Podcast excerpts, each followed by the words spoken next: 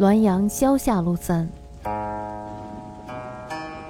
雷出于地，向于福建白鹤岭上见之。岭高五十里，阴雨时俯视，浓云紧集山半，有气一缕自云中涌出，直击而上。气之先末，忽火光迸散，即砰然有声，与火炮全相似。至于积雾之雷，则自天而下。欲从兄茂元坦居读书崔庄三楼上，开窗四望，数里可睹。十方雷雨，遥见一人自南来，去庄约半里许，忽跪于地，数云气下垂，密之不见。俄雷震声，火光照眼如咫尺，云已连而上矣。少请宣言高川李善人为雷所及，随众往事，遍身焦黑，仍拱手端跪，仰面望天，背有诸字，非篆非咒，非草非隶，点画矫扰，不能辨几字。其人持斋礼佛，无善迹，亦无恶迹，不知为宿业，为隐匿也。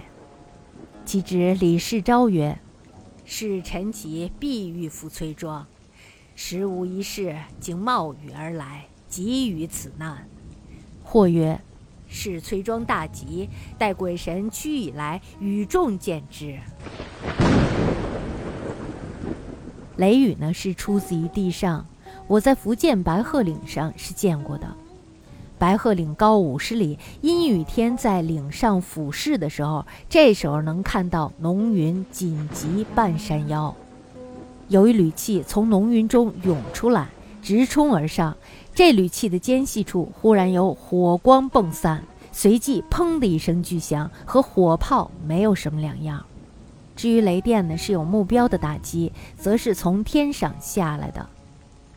乾隆五年的夏天，我和堂兄茂元坦居在崔庄三层楼上读书。这时呢，我们开窗向四面望去，能看到几十里地外的景物。当时呢，正下着雷雨，远远望见一个人由南而来。离崔庄大约还有半里地的时候，忽然呢，他跪在了地上，随即云雾下垂，笼罩了他。于是呢，什么也看不见了。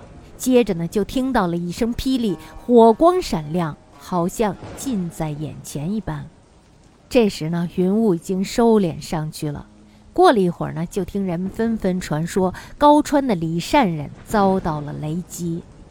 我也跟随着人们去看，只见这个李善人变身焦黑，拱手端正地跪着，仰面望着天空。他的背上有红字，不是小篆，不是大篆，也不是草书，更不是隶书，字呢点画缠绕在一起，认不出几个字来。